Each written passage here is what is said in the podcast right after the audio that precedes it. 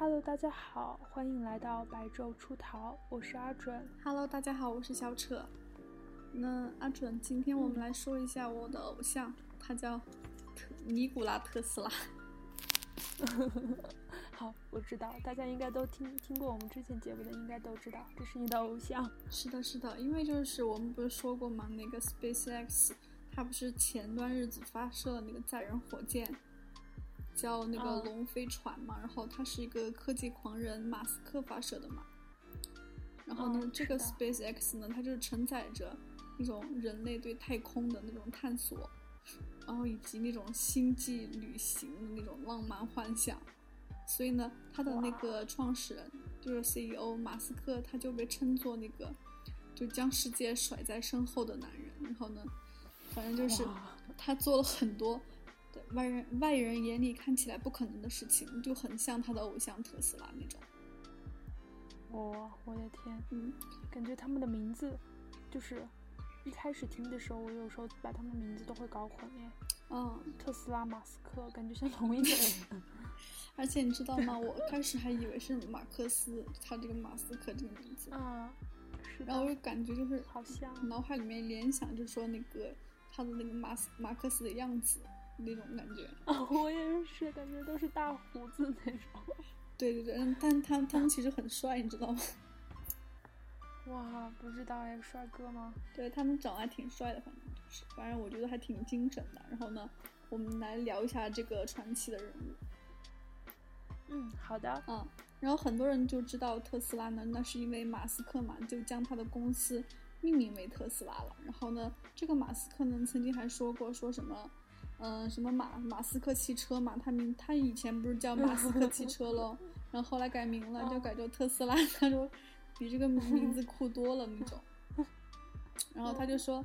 他永远都不会拿他自己的名字命名任何公司，因为呢，他说这一切都是为他喜欢的伟大的科学家，还有就是这个工程师致敬嘛。然后呢，其实很奇怪的是，我当时知道那个特斯拉其实是比马知道马斯克知道的久的，就是我大概在幺七年的时候就开始迷特斯拉了，然后那开始看他的纪录片什么的。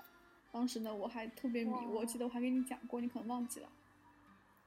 嗯，应该是的，我可能记不太清了。我我是只听说过特斯拉，没听说过马斯克，因为我对对他们不了解。我当时给你讲的就是哦那个尼古拉特斯拉。啊，你现在是尼古拉小丑。对，然后后来我发现就是，嗯、我喜欢马斯克，然后后来他居然创办了那个特斯拉的公司，你知道吗？后来我说，诶，嗯，为什么他会叫特斯拉呢？然后后来发现他的偶像是特斯拉，哇，就是那样的。然后就是这个，嗯，他为什么是我的偶像呢？是因为这个特斯拉他一生嘛，他就有过超过一千项的发明，然后呢，他就设计了很多很很牛的东西，但是我们可能都不太了解这些东西。嗯，他还设计过那种嗯交流电嘛，然后呢还设计过那种嗯。水电站呀，他设他就被称作那种现代无线电遥，就嗯现现代无线电遥感技术之父，然后他还精通八国语言，就是可能可能大家听到最后才觉得他牛逼，就是因为他精通八国语言嘛，哦。但是其实是的，因为可能嗯中间、中间感觉听起来很复杂的样子。听起来好像不太了解，就不知道什么这个什么交流电和这个水电站，还有什么无线电遥感对我们有什么用，对吧？嗯，是的。对所以呢，就是他就很不出名，就很多人都没有见过他，就很多人都不知道他。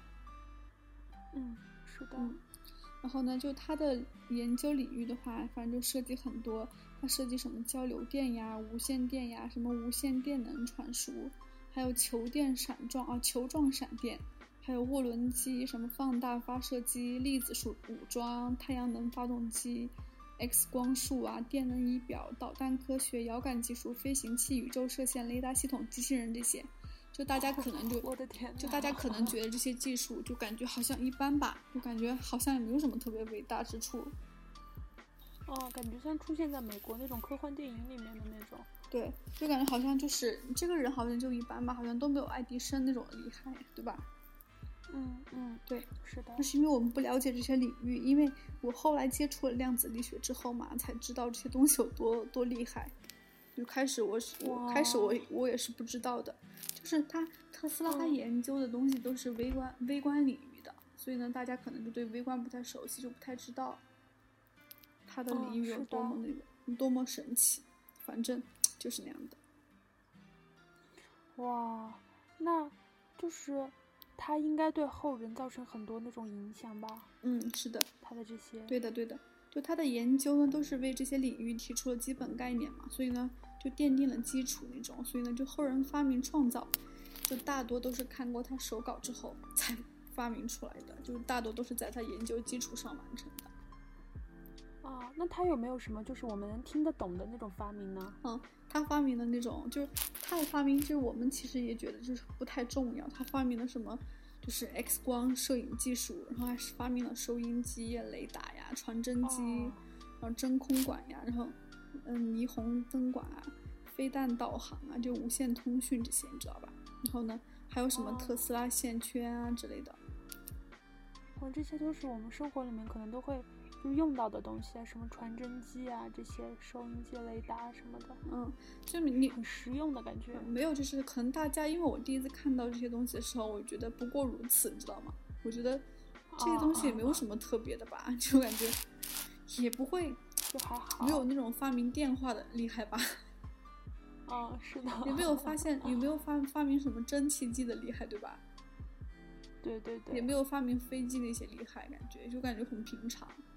但是呢，它之所以厉害，是因为这些东西，你看它所属类别都是微观世界，就是说它们都是无线通讯，知道吧？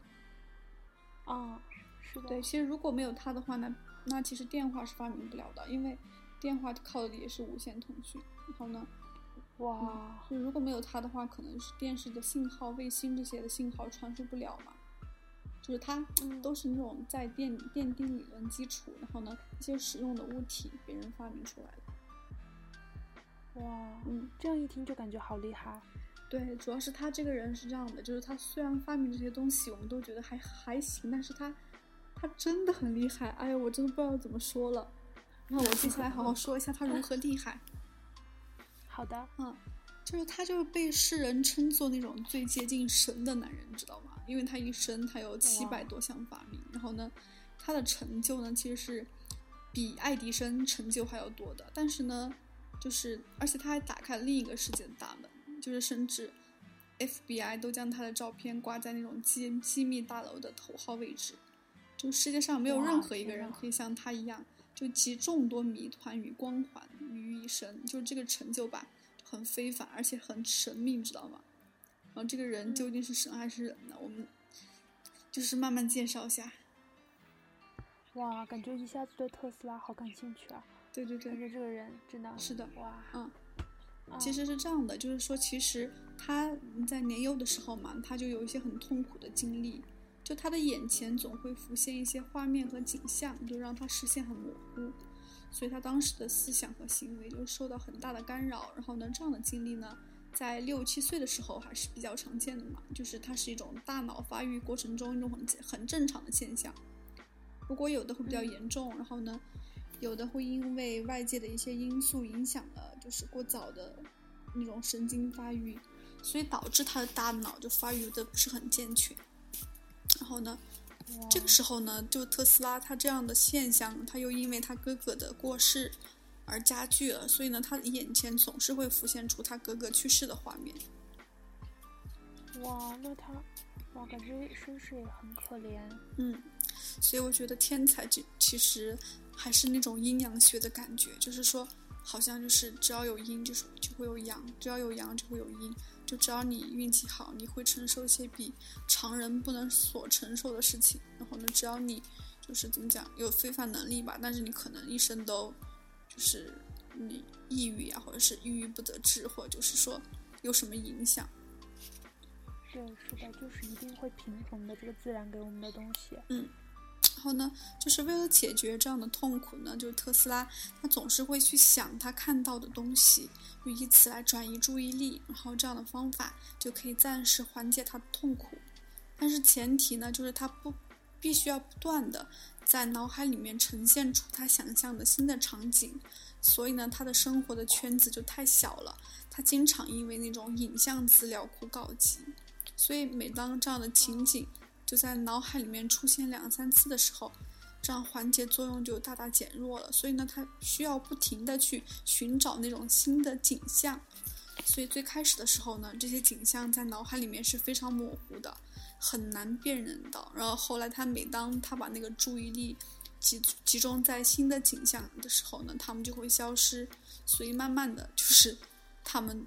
就变得非常清晰，然后最终在脑海里面呈现实物的感觉。哇，好厉害！感觉他的他的脑大脑像个电脑一样，好厉害！想到什么就可以呈现出画面，还是很厉害的。对的，对的。然后呢，其实我们不是知道很多科学家都在脑海里面做实验嘛？但这个特斯拉它比较厉害的一点就是说，它在脑海里面是可以清晰的看到各种画面的。就是比那些科学家要厉害一些，因为它是清晰的，你知道吗？就有很多科学家可能是模糊的，就知道一个大概的推论过程。嗯，是的。就他会把那那个脑海里面的螺丝拧一下，然后螺丝就拧一下的感觉，知道？哇，就很神奇，像那种 AI 技术。对。然后后来呢，这个特斯拉的想象力嘛，就它就越来越强大了，它就需要不断的找新的景象。就让自己在大脑中自动演化，就它可以想象出不同的国家，就不同的风景，就不同的人物，这个呢就让他获得了极大的满足感。然后呢，就因为这样的训练嘛，嗯，就特斯拉就形成了强大的观察力和创造力。就他他后期在发明创造的时候呢，他就基本上就不需要在实验室里面，就可以在大脑中模拟各种复杂的机械运动运转，还有有难度的物理实验，然后就让他的发明非常高效。他可以在大脑中就调试所有的设备运转，完美模拟，然后一次成型，完成发明的那种感觉。天哪，这人也太强了吧！因为我们以前讲的那些龙抬头的那些科学家，他们大多都都是一些理论型的嘛。比如说像什么爱因斯坦，他在大脑中完成实验的话，他是有一个逻辑链的推导，就他去证明，他去证明时间，他不可能去做实验吧？就他只是在，就他只是在里面假设一些画面和推导，但这个人是完全在做实验。天，但是他有他有那么多精力吗？这样他不会就是说？感觉就整个人很不够用脑子的那种感觉啊！而且我发现是那样的，就老狗，就是你没有发现很多成功人士他们的精力都非常旺盛吗？就我看那个什么何炅和黄磊哈，他们就说自己每天只睡四五个小时。还有罗志祥，天，罗志祥倒是真的。而且我后来发现真的有这样的人，就是他们天生精力就很旺盛。嗯，我知道，就与此相反，有一部分人。被叫做长睡眠者，他们天生就是需要很长的睡眠。就比如说我，还有我，我 我感觉我一天不睡够十二个小 时，我感觉自己大脑缺氧。我也是，我感觉我其实睡得也不是很晚，但起的真的不到十二点，醒不过来的感觉。反正就是那样的，就是他因为精力过于旺盛了，所以呢，就是让他的教授就写信给他父亲。就让他父亲禁止特斯拉再这样学习下去，因为他可能有这样的学习强度，会让他猝死嘛。然后呢，哇！但是呢，就哪个正常人像特斯拉这样的，每天只维持四小时睡眠呢？就甚至有时候只要两个小时的睡眠时间，其余时间他全都在看书和学习。就如果是正常的话，早就猝死了。但是呢，特斯拉他就保持这样的精力，就工作了许多年。就直到中年之后，他才会增加休息的时间。就甚至连那种爱因斯坦和奥本海默都没有办法打破特斯拉的创造的记录。哎，你知道吗，老狗？其实科学家，他们就是睡眠时间非常少。哇，因为他们要需要很多时间做实验吗？还是说他们的灵感总是突然来？不是，他们就是有很多精力。我也不知道怎么说，就是比如说像我们以前讲过的达芬奇。他每天只睡四个小时，就是他就是要有那么多精力，就是他的精力就是比常人要多，你知道吗？我也不知道为什么。他就是不累，对吧？他就是也不困也不累，他就可以那样一直搞搞搞搞搞。对，他就不需要那么多时间，他就不需要那么那么久的睡眠时间。哎，真的很厉害，真的是天生的科学家的料啊！这就是对，就为什么说特斯拉那么厉害呢？就是因为他就是有，他就是和。那个那个什么那个，就反正就是他和那个嗯发明电灯泡的那个爱迪生有过非常轰轰烈烈的那个电流之争，就是他是那场死我了！我以为你说轰轰烈烈的爱情，我差点。电流是那样的，就是他是那场战争的最终胜利者。就实际上呢，他当时和爱迪生，就他当时进了爱迪生的公司，但是爱迪生他其实是一个商人。然后呢，他反正就到到后来，他就把那个特斯拉整的比较惨，反正就是，他当时不是爱迪生发明的电灯嘛，然后呢，那个电灯呢，它是要通直流电的，直流电的意思就是说，就是直流，你想一下，就只能去接通的那种感觉。就不是现在的交流电，中间不用什么那些是吧？嗯，就很复杂，直直的把那个电对着那个东西。我也不，我也不太懂直流电什么东西，反正就是说不是很方便和快捷吧。嗯，但是特斯拉他自己就发明那个交流电嘛，就像就是我们现在所用的电灯。嗯，然后呢就很省钱，知道吧？然后材料也不贵，然后就反正就各种是便利，就便利。后来爱迪生他们公司就觉得。就是好像毁了自己经济利益，就禁止，就是禁止特斯拉去推广这个交流电的使用，而且还专门弄了一个发布会，就说这个交流电能电死人那种。天，什么发布会啊？就特斯，就是爱迪生自己的那种，他就好像就是说，因为当时特斯拉不是发明了交流电之后，就相当于我们现在就用的这个就是交流电。然后他就说这个交流电能电死人，然后他就好像设置设计了一场那种，嗯，实验还是什么的，反正就把人电死还是把动物电死。后来大家都不太相信交流电了。天呐，好可怕啊！这个爱迪生怎么，他居然是这样的爱迪生？对，爱迪生嘛，就他是个商人嘛，其实也没有错，因为好像就是你损坏了我的利益，我本来就已经怎么讲，就我已经。我已经在这个领域上面已经赚钱了，就是你突然损害我利益，就相当于现在突然有自动自动那个自动电车，自动驾驶，然后那些石油大佬就非常气愤，知道吗？就是不烧石油了，那我们怎么赚钱？对，嗯，是的。反正他后来就主动放弃了那个交流电的专利权，然后呢？因为他当时，你想一下，每一度电，他都他都可以获得专利权嘛。但是呢，嗯，他放弃了，要不然现在我们每个人都要给他专利费。你想一下，他能赚多少钱？哇，那要赚到赚到疯了吧？对，感觉可能首富，世界首富那种。绝对世界首富啊！交流电的专利权，你想一下。是的，他就毫无疑问可以成为那个世界上那个时候最富有的人。但是呢，我们知道现在交流电已经成为那种电力运输的标准，所以呢。当时爱迪生代表的那种通用电器是支持直流电的，那特斯拉所代表的是支持交流电的。所以为了诋毁特斯拉，打压交流电，就爱迪生就做出了一切一些不可理喻的事情，就电死猫猫狗狗那种，然后呢发明电椅什么的那种，去祸害他，就去诋毁他。要放在现在的话，估计可能爱迪生要被打被被骂上微博热搜。我也觉得，反正当时是那样的，就是说。当时在一八九三年的时候嘛，然后呢，就是这场电流大战打到了高潮，就那个直流电这一方，爱迪生呢，他组成的那个通用电气公司，对抗那个交流电一方，就初露头角的塞尔维亚移民科学家特斯拉的实力强大的什么威斯汀威斯汀公司，就是西屋电器前身，也是个很有名的电器公司。反正就是，这个通用公司，也就是爱迪生的公司呢，他就狠心将报价从每出每盏灯十八点四九美元一路降到五点九五美元，就导致整体的报价嘛，就从一百七十万美元下降到四十五万美元。不是，哦，应该是这个那个特斯拉的公司，反正就是他已经出到爱迪生底线了，后来就是爱迪生他就不让步了，然后呢？他就是，反正就是很强悍的那个特斯拉的公司，好像以低于四十万元的报价赢得了那种，赢得了那个世博会的照明权。反正我也不知道什么照明权，反正就是从这天开始呢，反正就那个直流电嘛，就结束了那种直流电的历史，就开始了使用交流电了。然后呢，从此就改变了那种美国工业的发展道路。后来那个就是。直流电在全美的霸主地位从此一去不复返。然后呢，交流电就开始对全球长达百年统治，到现在都是交流电的统治。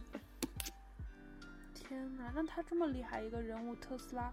为什么被世界忘了呀？因为爱迪生我们人人都知道吧，小孩子都知道。但提到特斯拉，大家只会想到车，嗯，就可能不会想到有这样一个人。为啥呢？这是啊，其实是这样的，就一个人是否是妇孺皆知呢？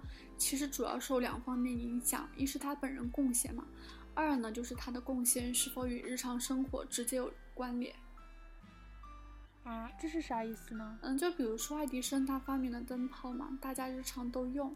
但是呢，这个特斯拉它主要是发现，它主要贡献是交流输电，就属于那种工业间的范畴，就老百姓根本就不太关心。哦，明白了，明白了。嗯，其实这个特斯拉它不太出名，也跟一些事情有关。然后呢，有一个故事是这样的，是呀，就是你知道那个摩根的吗？摩根大厦啊，知道摩根，就是我们就是现在的那种学生挤破脑都想进的那个公司。嗯，他就当时找到了那个特斯拉，他就觉得以后都是无线电的时代了，他就想让那个特斯拉去给他研究无线电塔，他就给了那个特斯拉十五万美元以及一大片的土地，就供他实验，你知道吧？然后呢，这个时候呢，那个特斯拉他就去那个地方建了一个五十七米的高塔，就上面呢还有一个直径二十米的半球，然后但是呢。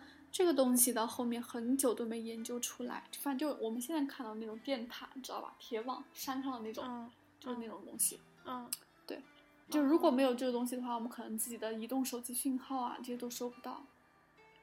哇，是的。但是因为，但是因为就就，但是因为信号这个东西其实跟我们日常相日常生活其实相关，但是我们触不到它实体，所以我们觉得不重要。但是我们触碰到手机这样的实体，所以我们觉得乔布斯很厉害嘛。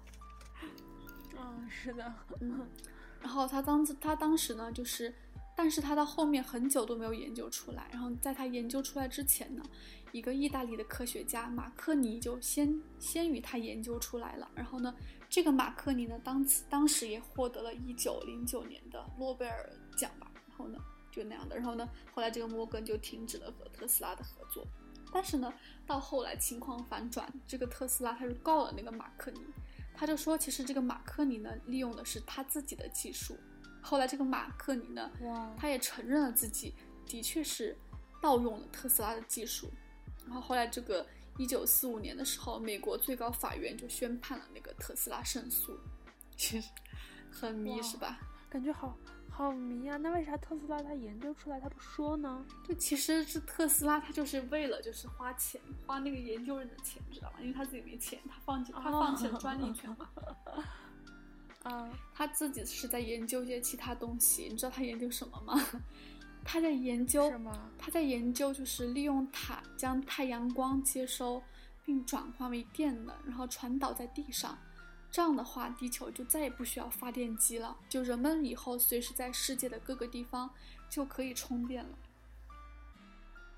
哇，好厉害！那这样的话，不就会损害某些人的利益吗？就那些，就是嗯呃发电机制造商啊之类的那些。对啊，所以他们就集体封杀特斯拉，你知道吗？就不再资助他了。哦。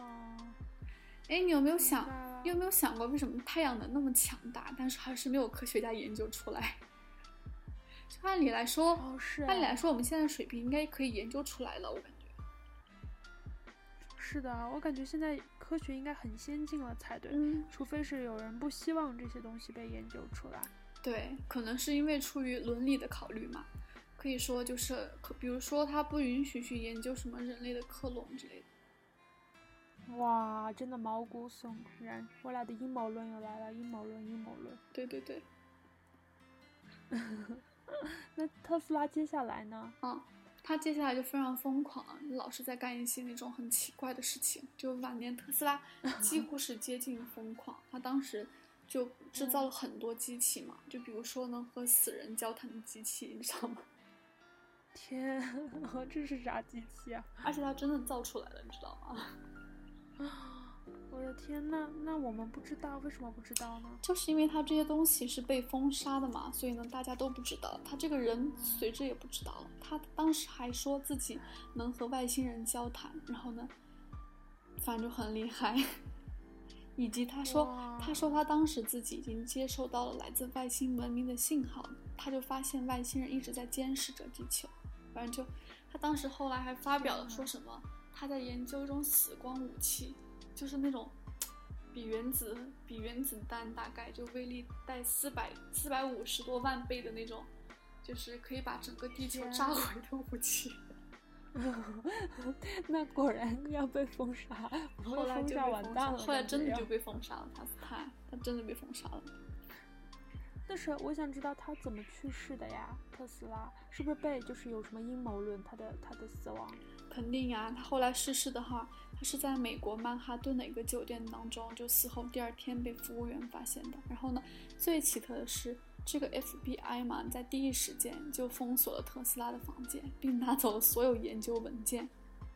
就反正就是，天呐，就是表示晚年特斯拉准备的很多武器也在美国手里面，就很多，其实很多现在灾害灾害哈，就很多他们都恶传说就是美国一手制造的，就是说，当然这是后话的了。就他们用，哦，用特斯拉的那些嗯制造出来的一些东西是吧？被封封锁的一些嗯东西，悄咪咪的。嗯我的天，我有一种感觉，还小扯，就是我嗯们人类会忘记自己做过的事情，比如说会忘记金字塔是怎么建造的，或者嗯说会忘记怎么登陆地球。我感觉好像都没有人现在会去登陆地球了，啊，月球了，对，月球不是地球。嗯，对，好像现在就是那个喷气式飞机不是禁用了嘛，因为科技发达了，啊，后来就没有人再登陆得上月球了。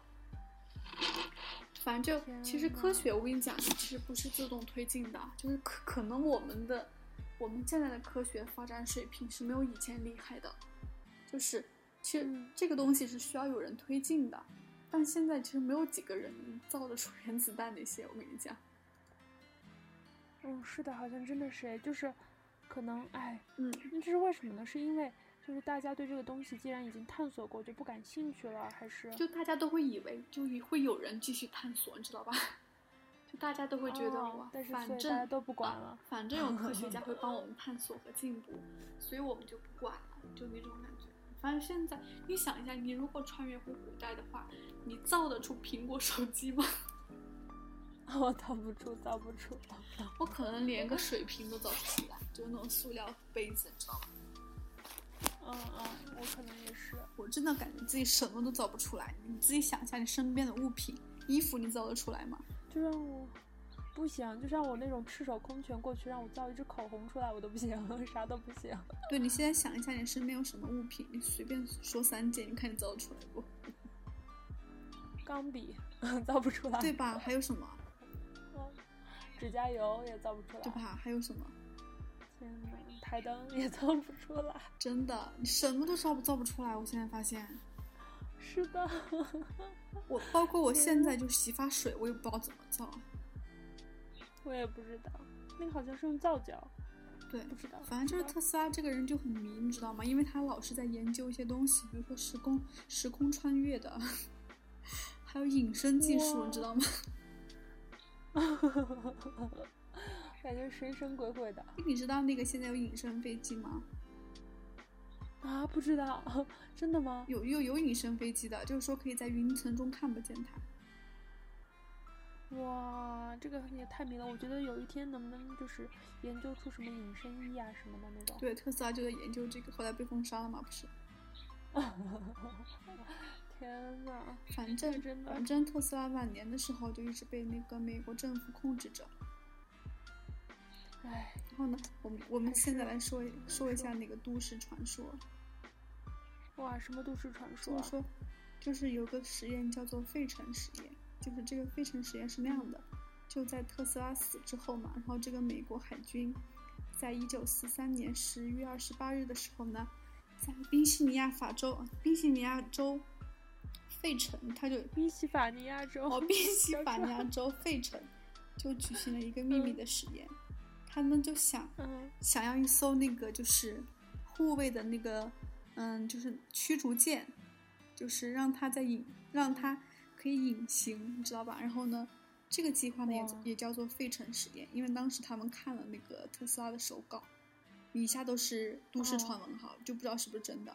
反正就又称彩虹计划吧。就所有参与的船员，他们当时都否认了有任何事件的发生，除了一位目击者，他就称整他目他目击了整个实验的发生经过。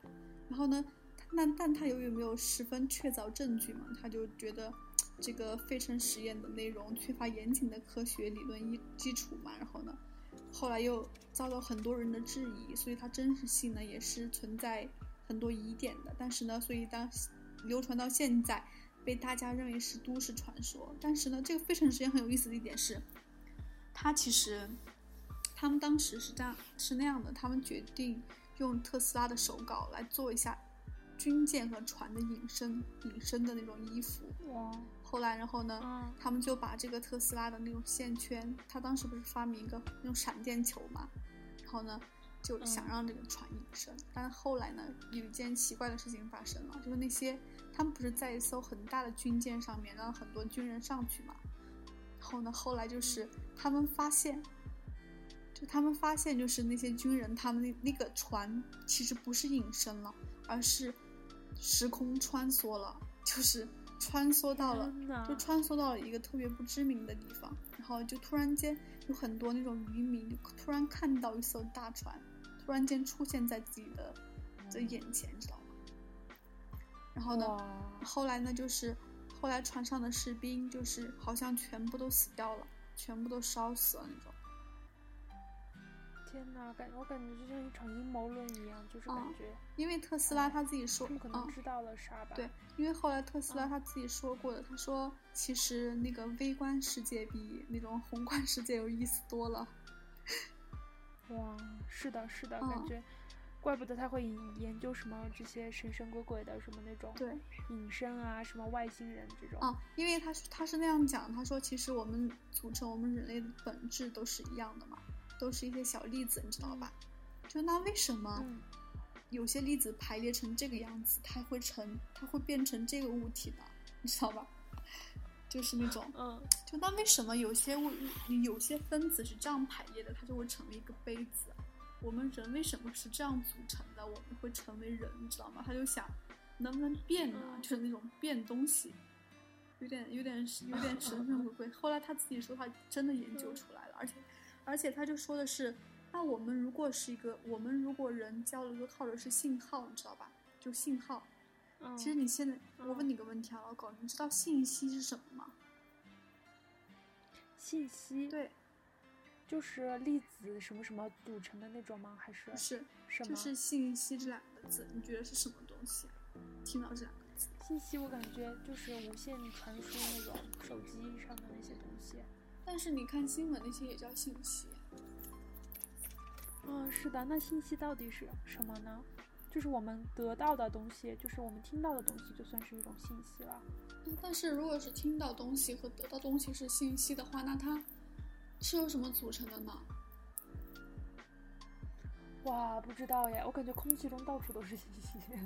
你想一下，你如果看到一个文字，对不对？啊，就是它传输到你的那个脑海里面，你觉得它有它有传输路径吗？还是说它直接飞过来的？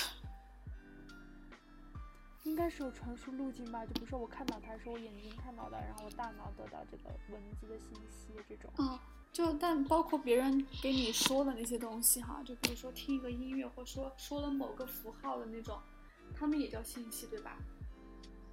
对。但是呢，这个传导的机制你是看不到的，对不对？